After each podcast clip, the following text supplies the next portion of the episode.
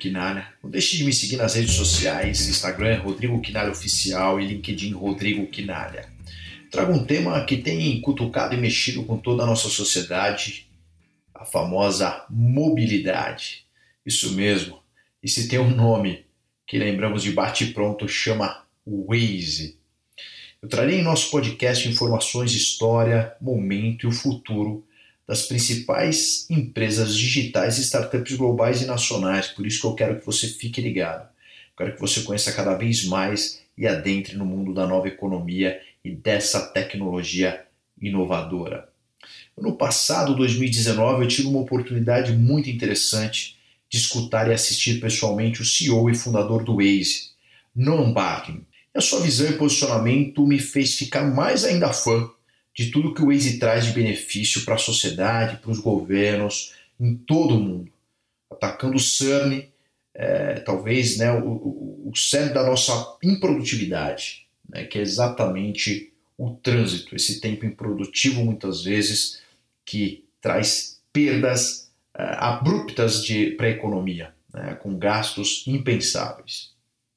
O Waze ele foi criado em 2007 por um grupo de desenvolvedores uh, em Israel e hoje ele apoia praticamente um deslocamento de mais de 135 milhões de usuários mensais né, e tem mais de 32 mil voluntários, isso mesmo, os Waze Lovers, que ajuda a deixar essa plataforma cada vez mais atualizada, evolutiva, intuitiva e assim por diante.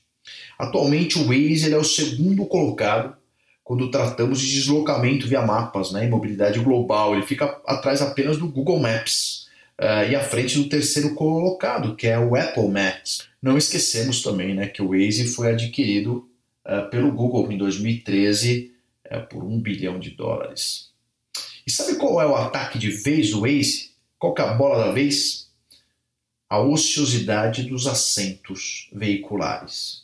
Desculpa, Rodrigo, não entendi. Como assim? Sim, através de um serviço chamado Waze Carpool.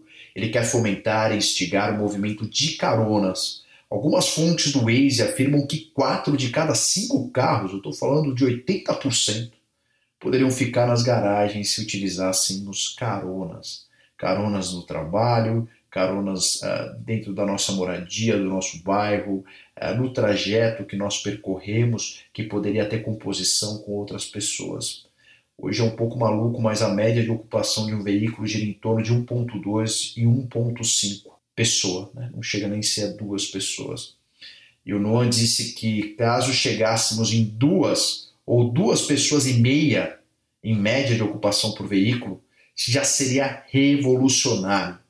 Esse movimento, logicamente, sem uma composição com o governo, secretarias de transporte das cidades, nunca vai ter um efeito positivo. Né? Seria necessário pelo menos o mínimo de uma criação de uma faixa uh, exclusiva, né? talvez usar as mesmas dos ônibus e táxis atualmente aos transportes com carona. E um dos grandes aprendizados que eu tive escutando o CEO uh, e fundador do Waze foi: um motorista não paga o custo real da sua viagem. Essa visão é míope, porque tem várias externalidades que são absorvidas pela sociedade de forma coletiva ou seja, o impacto da sua viagem como poluição do meio ambiente, ocupação do espaço nas vias, desgastes do, do asfalto, etc. Isso não está contabilizado quando você, motorista, indivíduo, olha para essa conta. Quer um número assustador? Outro, né? Cada um real gasto para o motorista, a sociedade gasta de 8 a 9 de forma indireta. Ou seja, é uma conta muito onerosa e que não fecha nunca. O governo ele deve criar sim suporte à inovação, incentivos e ao mercado e às empresas que devem trazer as soluções, cada um dentro, logicamente, das suas competências. O Brasil ele é o segundo maior mercado do Waze no mundo. Poucas pessoas sabem disso e já imaginam Europa, Ásia, China, Índia, entre outros. A gente só perde para os Estados Unidos. Imagina ainda se a Google somasse a iniciativa do Google Waymo, que é a empresa de carros autônomos do Google se entrasse na jogada. Imagina fazer um pacote conjunto, casado aí com Waze Carpool, carros autônomos, né? É, quer dizer, a experiência é, de carona e de mobilidade poderia ser levada até a outro nível em um futuro próximo.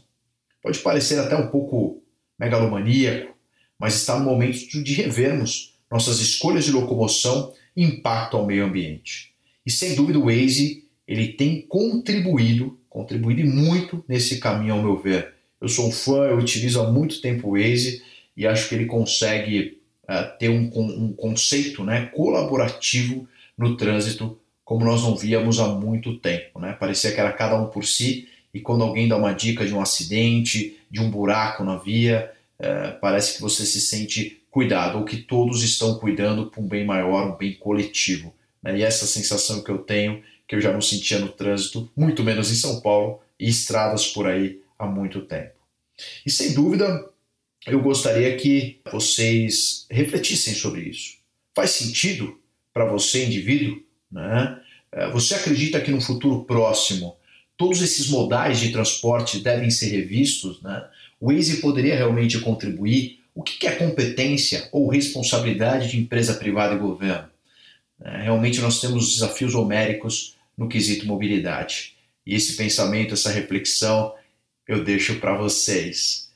Obrigado por escutar mais um podcast com Rodrigo Quinalha. Não deixe de curtir, compartilhar, recomendar nosso canal. Contamos muito com você. Beijos, abraços e vamos para cima!